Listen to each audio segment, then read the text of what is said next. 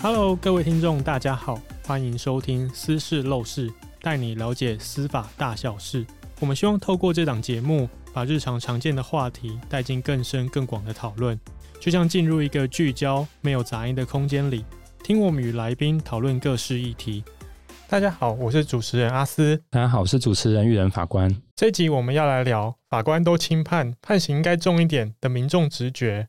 那么我们就先介绍今天的来宾。那是最高法院的吴冠廷吴法官。大家好，我是吴冠廷。还有报道者的资深记者张子武。呃，各位听众，大家好，我是子武。在开始之前，我们先介绍一下，就我们两位来宾。冠廷法官他是最高法院的法官，然后想请问你，就是担任法官多久的时间？就是如果不含受训，然后受训大概也是一年半到两年，不含受训真的分发的时间大概已经二十年，二十年快二十一年了。大概是这个时间。其实冠廷法官在我们就是司法圈子里面最有名的，应该是他的漫画收藏，据传是图书馆等级的，有三千有三千多本。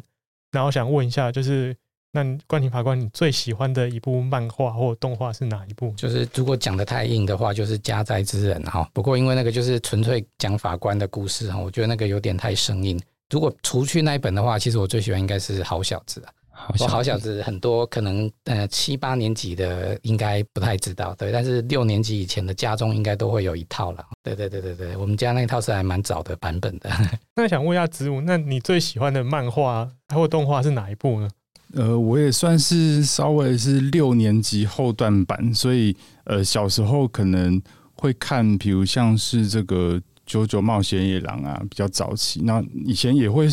去收集一些那种很早的，像是刚呃冠廷法官提到好小子，我想到好像比较类似风格，有个是什么《小拳王》之类的，就是那种很很热血，然后比较古典的的一些漫。但是很不巧的是，因为可能国中要升学的过程中，我其实以前也是很多翻漫画，但某一天回家发现全部被爸妈给处理掉了。所以这其实是我有一点创伤，这样。那希望自己不要被我爸妈听到。对，就呈现了一个年龄的差距。刚刚讲出好小子的时候，我就脑袋想？哦，没有没有没有，我其实最喜欢《鬼灭之刃》哦。这样大部分的听众就会知道，好小子，我名字好像有听过，但是那个画面我完全没有印象。我们只能说《咒术回战》。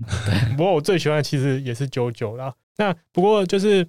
当法官有时候他不是少年漫画的情节，就不像少年漫画，也不像家灾之人，就是好像很热血或是很温暖。特别是刑事法庭，就是刑事庭有时候遇到的事情都比较比较严肃一点，比较严肃，或是比较不是那么开心的事情才会进到刑事法庭。而且不管是原告、被告，或是在场任何人都不会是开心的。就是想先请就是冠廷法官帮我们介绍一下，就是一般呢、我们在。刑事案件里面，我们会可能分成两个部分。第一个是就是有关事实，我们判断有罪无罪。但这个地方可能就是证据会说话。那呃，可能证据是最重要的一个部分。可是，在量刑的部分，也是大家比较，特别是民众们可能特别有疑问的部分。我想要先请法官可能帮我们介绍一下，就是。量刑有分成，像是宣告刑、法定刑、处断刑等等，这些东西有什么样的差异呢？所谓的法定刑，简单讲就是法律规定哈，法官可以处罚一个行为的上限跟下限哈。比方说以杀人罪来看哈，那刑法两百七十一条第一项就说，如果一个人犯了杀人罪，法官可以处罚的刑度的上限跟下限，就是十年以上有期徒刑、无期徒刑或者是死刑哈。这个是有关杀人罪的。上限，那法官可以在这个范围之内决定要判什么刑法。那所以这个范围就是法定刑，法律所规定的刑度。所以换句话来说，就是像十年无期徒刑到杀人，就是这个 range 里面都是法定刑。法定刑对，原则上不能超过或者是低于这个规定。对，那为什么有时候可以超过，有时候可以低于？那个就进入到处断刑。处断刑就是说，依照法律规定可以加重或减轻的状况。比方说，他如果是累犯的话，那就可以加重。不过，无期徒刑跟死刑是不能加重的哈。就有期徒刑可以加重，比方说累犯，你如果判他有期徒刑就可以加重。那有些时候是减轻，比方说他是自首，自首的话，依照法律规定可以减轻。所以依照法律规定可以加重或减轻的这个状况，我们就叫做这个是处断刑。那通常如果减轻可以减轻到多少呢？这个法律通常有规定，如果是一般的减轻的状况的话，可能就是减到二分之一，最多减到二分之一。对，最多可以减到二分之一。所以，如果我们回到就是假设在减轻的状况下，然后又是杀人罪，杀人罪是十年，年以上，所以在减轻的时候，它的 range 可以变到就是五年，年以上。对对对，可能就会变成这样的一个刑度，这个就是阻断刑。那这个加重跟减轻都是有法律规定的，对对对，那是法官觉得合于法律规定就可以，还是说，其实像刚刚讲自首还是什么，他也是需要证据去证明？对啊，这个当然也是要证据去证明说他有没有这样的加重或减轻的这个状况。嗯，对。总而言之，依照法律规定可以加重或减轻的刑度，我们就叫做它是处断刑。嗯，那所谓的宣告刑，就是法官真的宣告出来的刑度，法官真的判什么这个刑度。举个例，比方说一个杀人罪，比方说一个长期受到家暴的一个妇女，哈，一个女生，那她受不了她的配偶这样子，然后她就去把她先生给杀了，把她先生杀了之后，她就去自首。那她这个时候呢，法官因为她自首的这个状况，本来要判十年以上有期徒刑，但是考量到他自首的这个状况，最后判他有期徒刑六年。六年这个刑度就是所谓的宣告。刑就是法院所真正判出来的这个刑度，大概是这个样子。嗯哦、就是法官在最后一个哦，要宣判刑度啊，我有罪无罪，然后几年的时候，就是讲出来那个时候就叫宣告刑。对对对对。那我猜执行刑那就是实际执行的，对是时间这样。对实际执行，因为他进去监狱里面呢，我们国家还是会有希望他能够有一个教化的一个功能，所以他进入监狱里面，他可以因为他在监狱中表现良好，可能会被。啊、呃，有那个累进处遇适用，所以他可能会执行的时候，也许我们判他六年，那他可能实际上执行不会到这么久，那可能也许三年多，他就会被认为说表现良好，也许就会有一个假释的适用。那即便他都没有假释的适用，也有可能是因为他在监狱表现太良好，最后也关不会到六年，也许最后关了五年多一些些。就是因为他在狱中表现很好，然后有一个新兴累进处遇的这个积分计算的结果，他可能最后执行的刑度可能是五年多，类似像这样，这个就是执行刑。不过就是执行刑其实就已经跟法院系统没有太直接的关系了。对，嗯，那就有另外一点，就是像我们之前有看过一些 case，就是可能加害人他犯了非常多的罪，然后可能加一加两三百年，然后最后合并执行出来之后，可能剩下二十年。三十年就是这样子，又是怎么样判断呢？因为这个跟大部分的人数学的逻辑不同啦。就是哎，你两百年就关两百年啊，我管你可能关不满那么久，嗯，但你就是犯了那么多所以。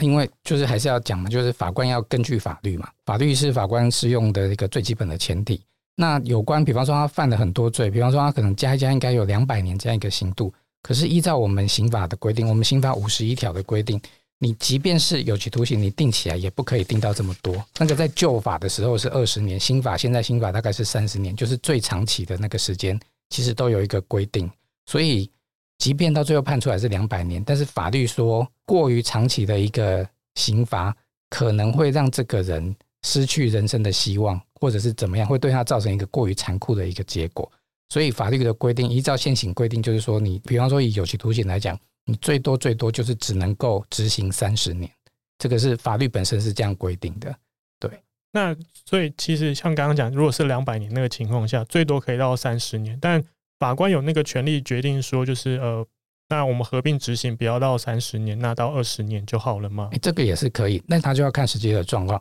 举一个例子哈，比方说有一个人，他到的那个一个学校里面，他到每一间教室里面各偷了一位同学一块钱。假设他去偷了一百位同学，那合起来他偷了一百位嘛，对不对？那就是一百块。可是他假设每一件都被判一年好了，难道最后你要执行他一百年吗？不可能。对，所以在这种状况之下，可能最后判出来的结果，就是真正定出来的执行刑可能会是，比方说十年，十年可能都会嫌太重，一般人可能都会觉得太重，因为才一百块。可是他因为他偷了一百次，所以你会觉得说好像可以判得比较重一点点。可是因为他实际上受害的金额没有那么大。所以在这个时候，法官执行性也不一定会定到满，因为他还是会看他具体个案的状况，然后去做一个增减。这样听起来，我们的刑法就是对于刑罚的设定啊，好像是希望是矫正这个犯罪者，而不是想要就是处罚的意味带的比较重。那这个其实就是很早期就是在讨论，就是刑罚的目的到底是什么？那我想问一下子午，就是对于刑法，它到底是它的目的到底是处罚还是矫正这件事情，你有什么样的看法吗？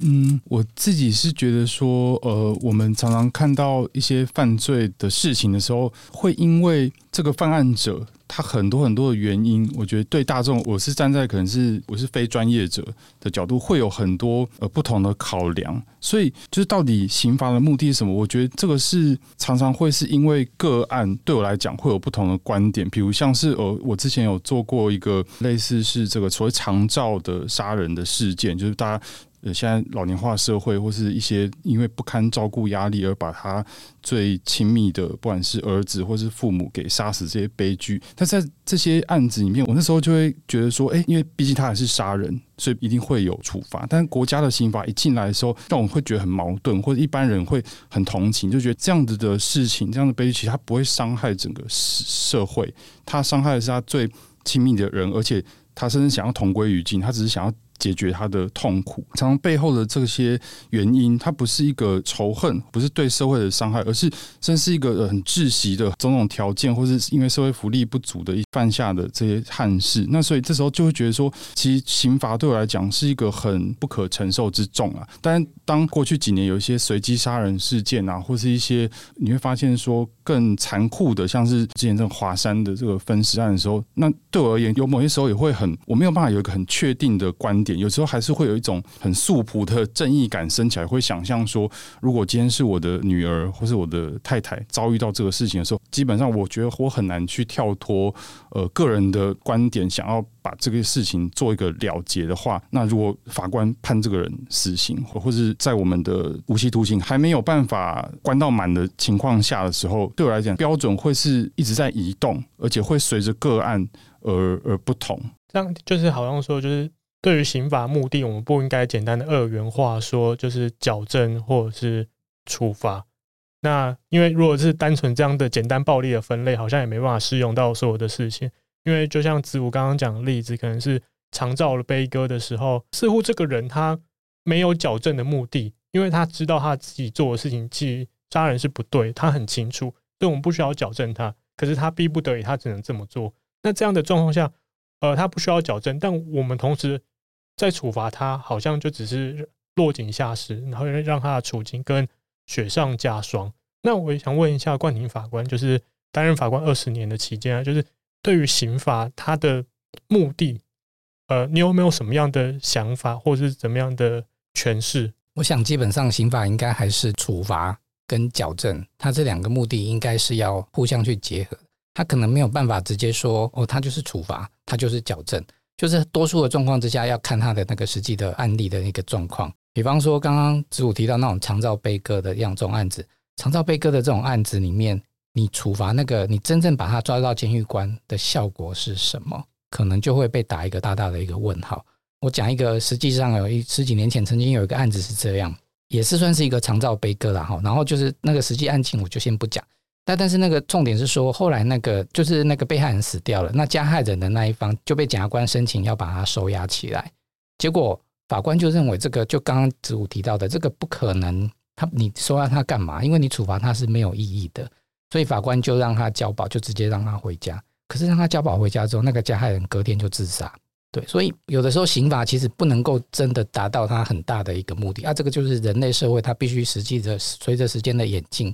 去做一个思考。但是目前我们刑法的目的，其实就是还是刚刚提到的这样子。你可能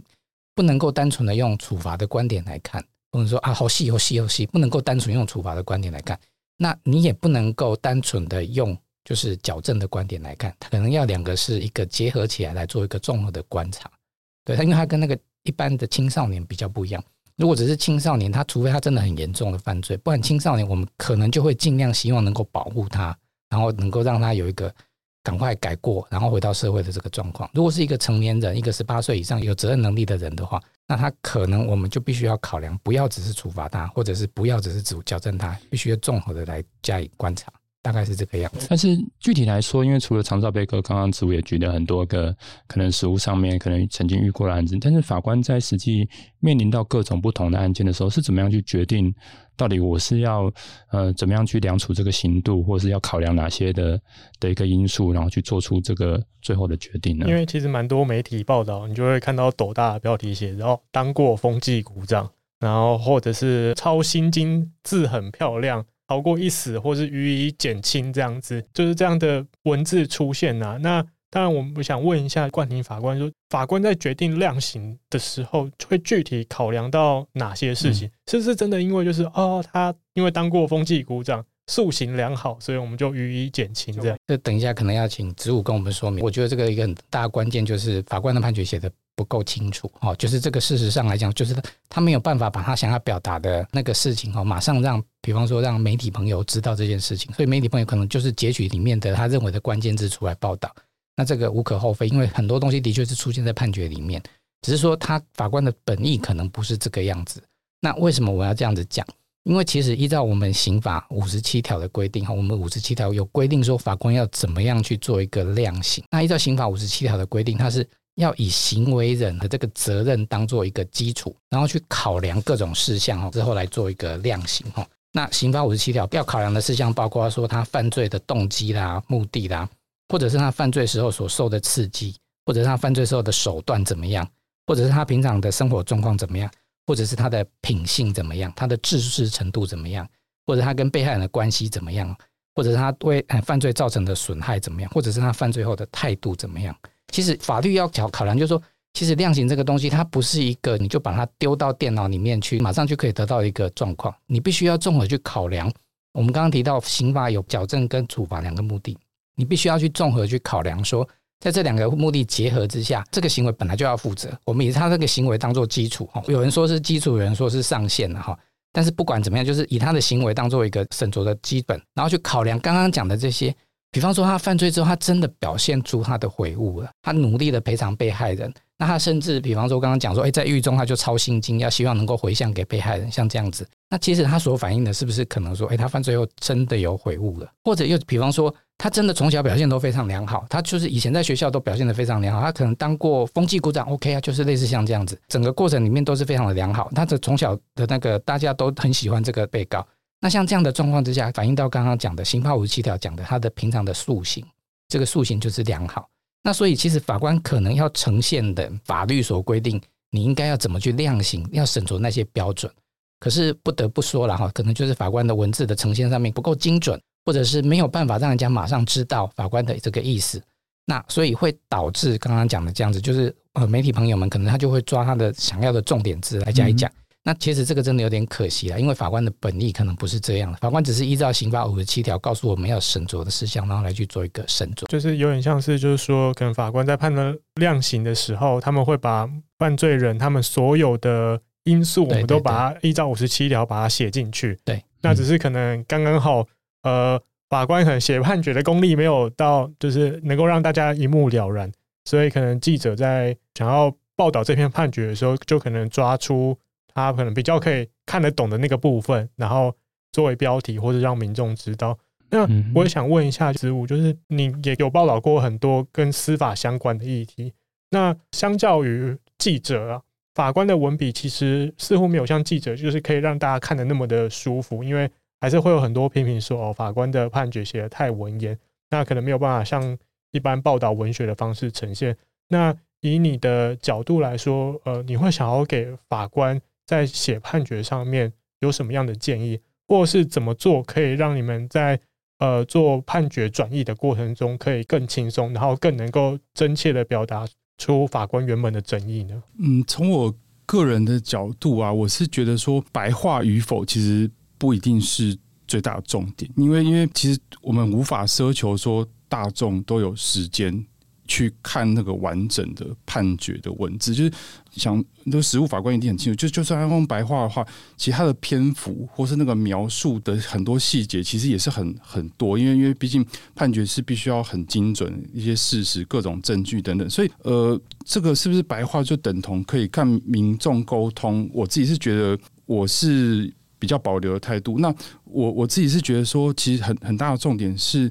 在判决面，我以往。呃，就我有限的经验，如果说这个判决里面能让我看到量刑的部分，有很多的，比如说专业者，就是我觉得法官毕竟也是一个平常人，也是有他各自的生活或是背景的局限。但是，呃，我觉得判决或是一个案件很珍贵的事，或者法官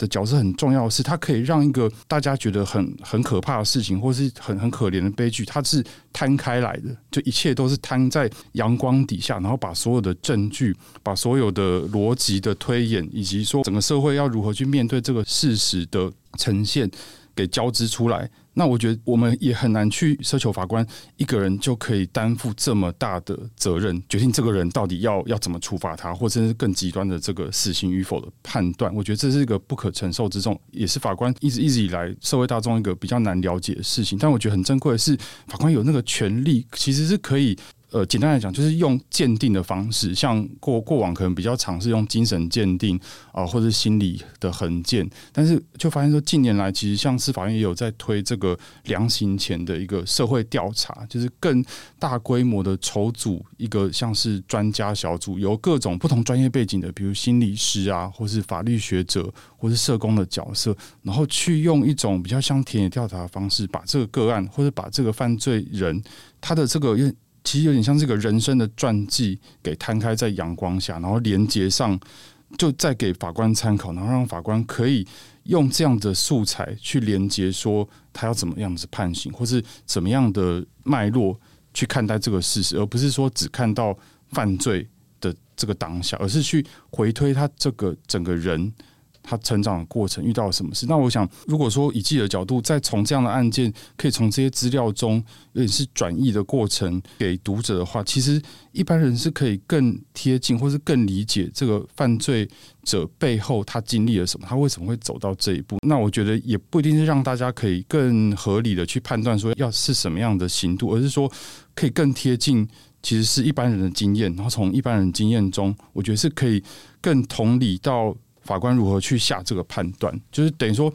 呃，是可以运用更多元的一些素材，或是更多的专家的角度进到那个判决书里面。在我以往有限的阅读判决书的经验，我会发现说，像这样子内容很丰富的判决书，就让我很那个那个犯罪，它不只是个人的事情，而是我会看到整个社会的背景，或者整个时代的风貌，那怎么样加诸在。这个个案身上，那他走到这一步，到底经历了什么？有时候会反而会觉得，我好像也跟着这个人走了一遭这样子的处境，到最后他负有的责任是什么？我们可能就比较可以静下心来去思考这件事情。他是不是一定一翻两瞪眼的用枪毙的方式把他从这个世上给抹去呢？还是说，其实我我会在写很多这个案件会看到仿佛自己的身影？诶，我从小可能也会遇到一些一些事情，那可能就是一些运气、机缘巧合。而没有走上这一条路。那我想，很多读者如果可以在判决里面看到这些交织的不同的观点进来，然后去辩证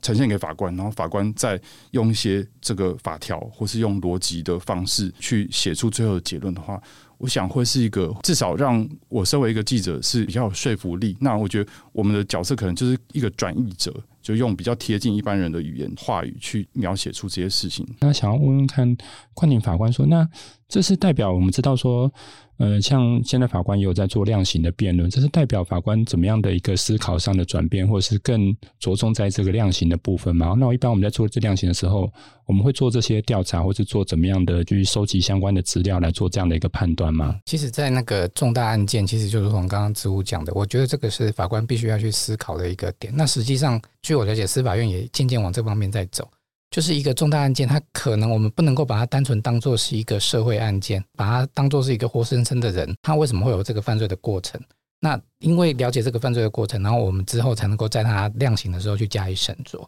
所以，我我觉得在重大案件里面，这样的一个加入其他人的一个思维，的确会让法官在量刑会更精致化。那其实我每次都讲说，这个应该叫做在线性，就是让它有那个渐渐符合自然科学讲的，它有一个在线性的一个状况。所以，像这样子一个重大案件的一个量刑的一个调查，我觉得是非常非常的合适的，而且也是应该要往前走。当然，在一般案件可能就没有这么大的一个精力或者是时间去这样子做。那所以，一般案件我们也许会透过量刑辩论的方式来处理。那量刑辩论处理就是由检察官跟辩护人跟被告这边，他可能拿出各方面对被告有利或不利的一个，比方说他的生活状况、他的家庭状况，类似像这样子。比方说你的学历，你为什么家庭是这个样子？导致你犯罪，这些过程在那个辩论的程序，在那个开庭的时候，就是在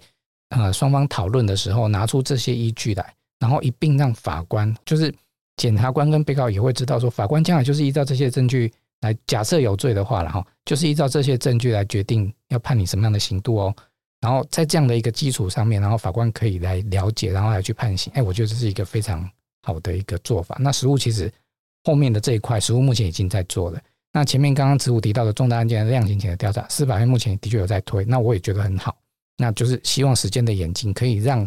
这个法官的量刑是更加的精致，这个是我觉得很应该要做的。嗯。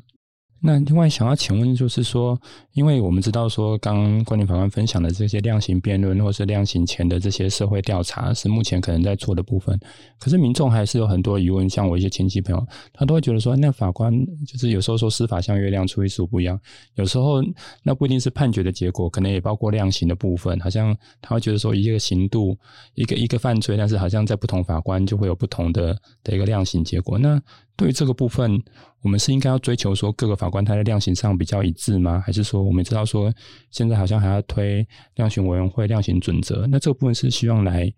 达到什么样的一个功能跟效果呢？我我觉得基本上来讲，法官的各个法官的判决应该要让他逐渐的趋近一致，但是他绝对不可能一致的。我的意思说是趋近一致。那所以其实像司法院也有量刑系统表，就是比方说。法官在量刑之前，他可能会输入本件的相关的关键字，去搜寻看看这个案件，如果是在其他法官的时候，他的那个范围大概是怎么样，然后会在这个范围里面去做一个量处。那所以法官的判决量刑部分应该是要逐渐趋近一致，但是我要强调是，它不会是一致，它不会是一致，因为案件是人造成，人就是有生命，每个生命是不一样的，所以每个生命是不一样，它的量刑状况就是不一样。我其实经常举一个很常讲的例子，比方说我们讲实价登录，就是买房子实价登录。哎，我们知道说，哎，大安区的房子可能就一坪一百二十万，可是，一样是一百二十万的房子，每个房子每间每栋大楼，它可能因为比方说，啊，这个是二十年盖的，这个是新城屋，这个是十年，哎，每个房子不同。那即便是同一栋大楼，它可能因为楼层不同，或者是屋子状况不同，你本来就会有不同的一个价格，这个很合理嘛。既然连房子这种价格这种事情都可以这样子，大家都可以理解这件事情，那法官的量刑本来也是一定是这样，因为你不可能有两个案件是一模一样的，不可能。所以在量刑的时候，就会依照他的被告的这个状况，或者是行为后的一些状况，跟被害人的和解状况等等，会有一些一些小小的一个差距。但是总体来讲，他的那个范围就是不应该有落差太大。那我觉得这一块法官其实目前大部分的法官，我看起来都已经做得还蛮不错。那当然，我们可以继续往前进，这是我觉得应该要做的。对，就是尽量去一致，但是每个个案还是有它每个个案的考量跟它的不同点。就像刚刚讲的五十七条的各个因素，可能其实在每个个案显示的一个部分会有所不同。对，那就是刚刚讲到，就是量刑也是法官之间有歧义，法官跟民众之间的歧义也很大。我想要带大家来玩一个小小的游戏，这套桌游呢是司法院去年做的桌游，叫雾中审判。那里面有一个环节，也是民众都大家看一个 case，然后一起来量刑。那我们把这个环节也拉出来，刚好现场有两位法官跟一位记者，我等下把案子朗读出来，然后也可以请听众朋友一起来想想看，如果是你的话，你会判几年？那有没有跟在场的来宾跟法官们一样呢？都是虚拟的案件，对，他都是虚拟。这个案子他是一位男生，被告他的名字叫陈胜文，那年纪是三十九岁。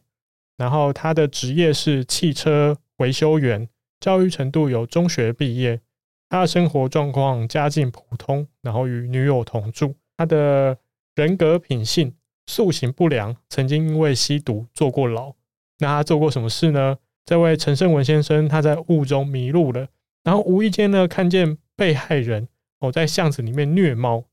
为了阻止被害人，那陈胜文呢他就是跟那位被害人产生了肢体冲突，过程中失手将被害人勒毙。犯后态度呢？陈胜文他充满了悔意，但是家属不能谅解。替大家就是这样的行为有可能会涉及到杀人罪，那就是十年以上，然后无期徒刑、死刑。那有可能是过失致死，那过失致死的刑度可能就是五年、五年以下。那当然就是。事实的事实的判断跟后面的量刑，可能大家会有一点差异。那我想问一下两位来宾，你们准备好了吗？好，那我们先请子午回答好了。这个很困难的议题，因为呃，对我来讲没有做过这样的工作，所以 呃，可能是就是未来有可能你也会从事这样的工作。我觉得它应该是一种类似这种刑法上讲说非故意的杀人吧。未必故意，未必故意，嗯、对，未必故意。嗯，你觉得比较像是未必故意？对，那如果是未必故意的话，那也就是还是十年以上。那就是因为不要跳脱法律来看，以你当一个记者，或是你国民的法感情来看，你觉得多少的刑度是你觉得比较可能合理而可以接受的？甚至我们也暂时就是，我们也不要管法律规定，不要说啊十年二十年没有，你就觉得这个人他在巷子里面看到有人在虐猫，他很生气。所以他就是要阻止这件事情，然后就把人家勒死了。那如果今天你是有权柄的那位法官的话，你会想要判他判几年？对，你会希望他关多久才可以达到矫正，然后跟呃处罚的目的？我觉得十年吧，十年。嗯，嗯，那冠廷法官如果以一个法官的角度，你会怎么去看待这个事情？怎么思考？就是第一个，他那个所谓的塑形哈，要完全的排除在外。因为很明显的就是说，他是因为施用毒品，他是因为吸毒，然后被关进监狱的。吸毒的人不代表他会杀人，好，这个这个是基本观念，就是基本一定要。所以那个吸毒那个罪行，我们要当做没看到。就像我常讲说，哎，一个国中生他奇装异服，就表示他会打，他会霸凌同学吗？这不一样的概念嘛，对不对？所以这个所谓他的塑形的这一块，我们直接忽略他哈，就是当做没这回事。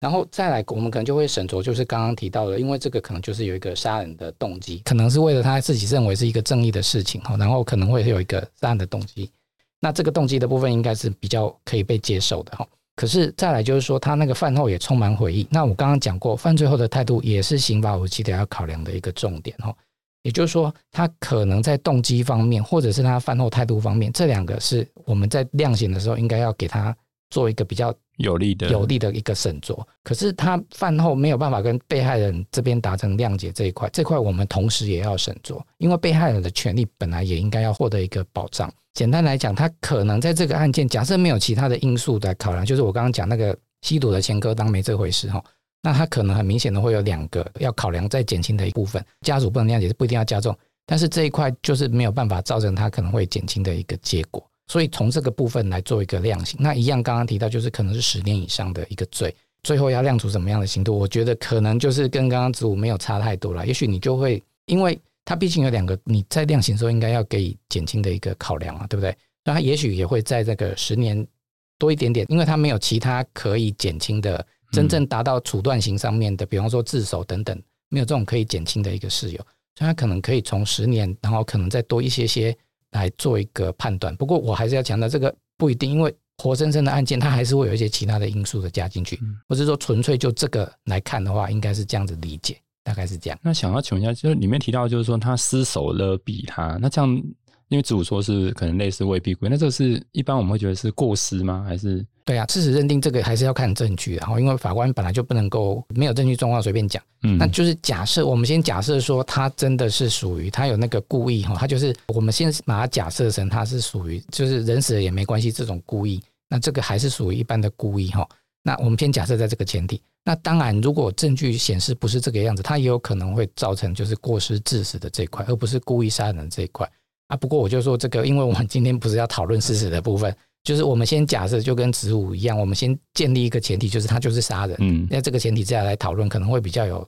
那个聚焦的一个效果。嗯、但是实际的案例上，在事实认定也有可能会有出入。有有有，当然会有。对，那就是刚刚这个小小的体验呢、啊，其实也反映了未来，因为未来呃会有国民法官制度。民众就会开始进入法庭，跟法官核审核判。那核审核判就是除了事实是判断有罪无罪以外，也会决定量刑。我想问一下子午，就是在刚刚面对突然之间你要断人生死的时候啊，那个量刑的过程，你自己有什么样的心得，或是怎么样建议国民法官做怎么样的准备呢？马上要决定十年以上，对对，就是会很脑袋其实会一片空白了，就是会觉得，哎，我真的。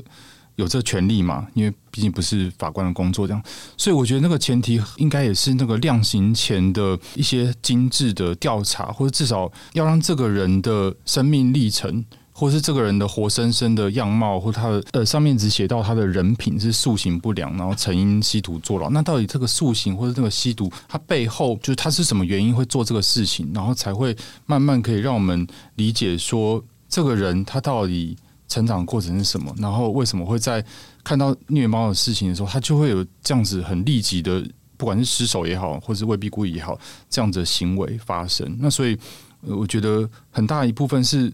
国民好像要必须张开耳朵去去听见，或者去看见在我们面前的这个活生生的人，他。他是他是不是就跟你我一样，其实是成长在这片土地，只是因为一些什么样的原因而导致他今天的这个犯罪，然后最后呃，就像冠廷法官刚刚讲的，很重要是那他的责任是什么？我觉得最重要的是责任，对，就回到他该负什么责任，而不是其他的其他的因素。了解，那也想问一下冠廷法官，老油条啦，当法官当二十几年的，面临刚刚那个量刑，你可能就觉得就是哦还好。哦，就是我每天都在做的事情。没有没有。那那如果是你，你会想要怎么样建议国民法官在面对量刑的时候，或者是面临面对审判的时候，要做怎么样的心理准备呢？首先要讲哈，这个刚刚因为这个是一个虚拟的案件，假设是一个国民法官的案件哦，职业法官在量刑的时候，他应该退到后面，就是你不应该去把你的。就是老油条的一个故事拿出来去影响国民法官，我觉得这是不对的哈。就是量刑的时候，应该就是让国民法官自己去讨论，他们之间去形成这个一个共识，只需要跟他们讲一个原则就好了。接下来就是说我我会觉得啦，就是刚刚提到，就是其实那个我们每个人，我们每个人看那种，就是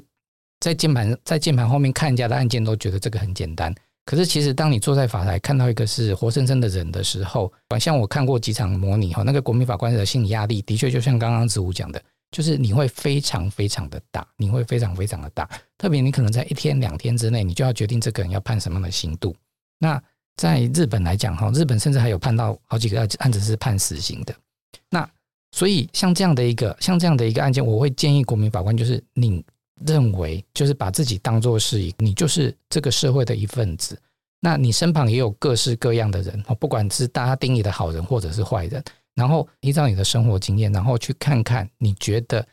就是一个，就是你他的责任应该是要负什么样的一个状况，就是。静下心来去看看这个人到底他的从小生活背景怎么样，或者是他为什么会犯这个案件，那犯后的态度怎么样？其实这些我就说你不用管法律怎么规定，因为你考量的这些点本来就是法律规定的一个内容啊。法官也是人，法官只是把它讲的比较文言一点而已。可是我们考量的点其实就是法律规定的内容，所以国民法官应该就是把你依照你的生活经验，然后去审酌刚刚提到类似像这些状况，犯罪后的态度啦，然后你行为的手段啊，你的动机啊等等，然后去做一个你觉得。应该的刑度的一个判断，然后等大家决定好之后，再听那个职业法官是怎么想。但是千万不能够让职业法官先来讲，因为老油条就是老油条了。我觉得这个不见得是错误的，但是也不见得是正确的，大概是这个样子。所以，冠廷法官给国民法官在量刑上面的建议就很简单，就是 follow your heart。对，反正法官的任务就是我把法定刑的范围告诉你。对，哦，然后可能呃五十七条哪些东西情状可以审酌，我告诉你之后。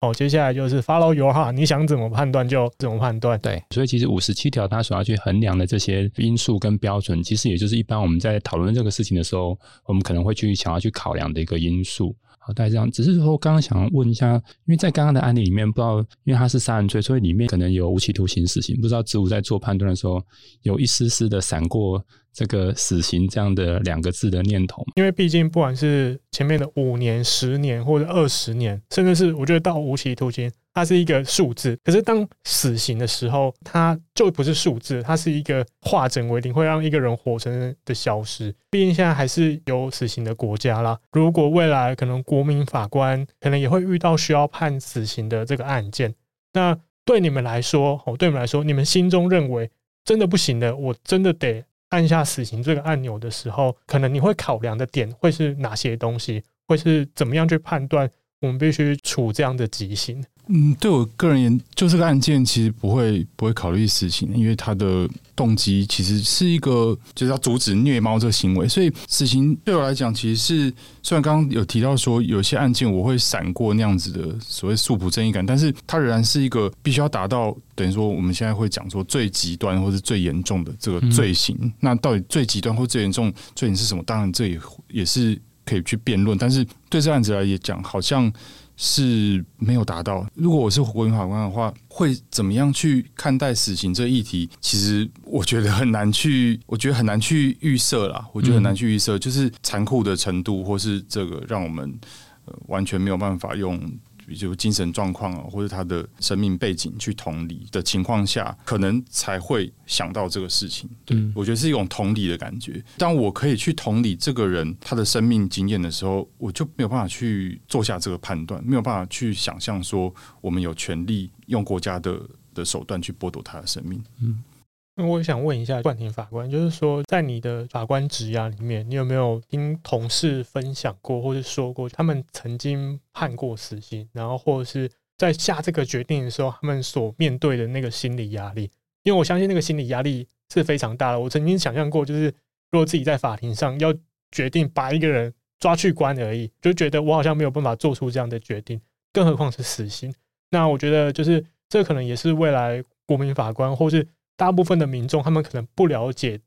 那个这个决定的压力。大家用讲的都很简单，敲键盘都很轻松。但如果当自己在那个位置上要做决定的时候，似乎是很难。那不知道冠廷法官有没有这样的故事可以分享给大家？嗯，我觉得讲故事可能也有点困难哈。但是我就是必须要强调说，其实这个要判一个人死刑这件事情，其实所有的刑罚都一样，然后。都是一件很困难的事情。那在死刑为什么特别困难？因为我们提到说，刑法本来就有教化跟处罚两个目的嘛。那你如果判他死刑，等于说他的教化功能你要完全的剥夺。所以前提一定要这个人认为说已经没有办法再教化他，或者是他的行为已经严重到其实你。不太需要再去考虑教化，因为他已经太过、太过、太过严重了。比方说，像是他一口气杀了二十个人，类似像这样子的，他的那个行为已经太过严重，你其实也没有办法，也不应该去思考教化的这一块。除非是这样的状况，我们可能才会去考虑死刑的一个存在。我必须要强调说，那个就是因为他的那个特殊性，因为毕竟我们国家现在还是有死刑的这个制度，所以如果将来国民法官也是要面临要判决要不要死刑的时候。我想，同样的，他必须要先理解，就是我们刑法的目的，就是教化跟处罚，你必须要完全的忽视教化这一块，就是认为说他已经没有在教化的可能的时候，才会去讨论要不要判他死刑。因为其实即便没有教化可能，你还是可以判他无期徒刑啊，对不对？或者他的行为已经严重到你不需要去考量教化的这个可能的时候，然后再来另外一个就是说，你到底有没有必要让他永远隔隔绝于这个社会？那就要看他行为的一个程度，以他的行为程度来当做基础，然后去审酌我们刚刚提到的这个人，因为他是一个活生生的人嘛，这个人的状况，比方说动机啦、手段啦等等，是不是可以让你觉得他不仅没有教化，而且你必须要马上把他从这个世界隔离，